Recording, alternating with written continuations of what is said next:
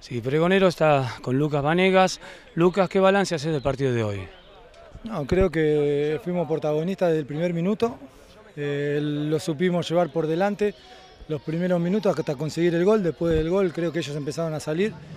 Eh, era obvio que iban a salir y nosotros no mantuvimos la calma y por momentos creo que si estábamos un poquito más finos adelante, alguna, alguna que otra contra, hubiéramos hecho algún gol más, pero bueno, ya está, se terminó el partido, terminamos ganando, mantuvimos el arco en cero, que era lo importante, y bueno, y clasificar a la Copa, que era nuestro segundo objetivo. Fue un año difícil, con muchos obstáculos, pero el negro Vanega siempre estuvo. Sí, contento porque sabía, trabajé desde, el primer día que supe que me iba a quedar, trabajé para, para tener mi oportunidad, para aprovecharla y bueno, y así fue, terminé siendo el, uno de los defensores que más jugó y contento porque otra vez Comunicación está en, los primeros, en las primeras planas y, está siendo protagonista como, como se merece el club y bueno, y hay que, hay que acompañarlo y a poquito cada vez que, que, crezca un poquito más porque creo que estamos para dar un salto de categoría.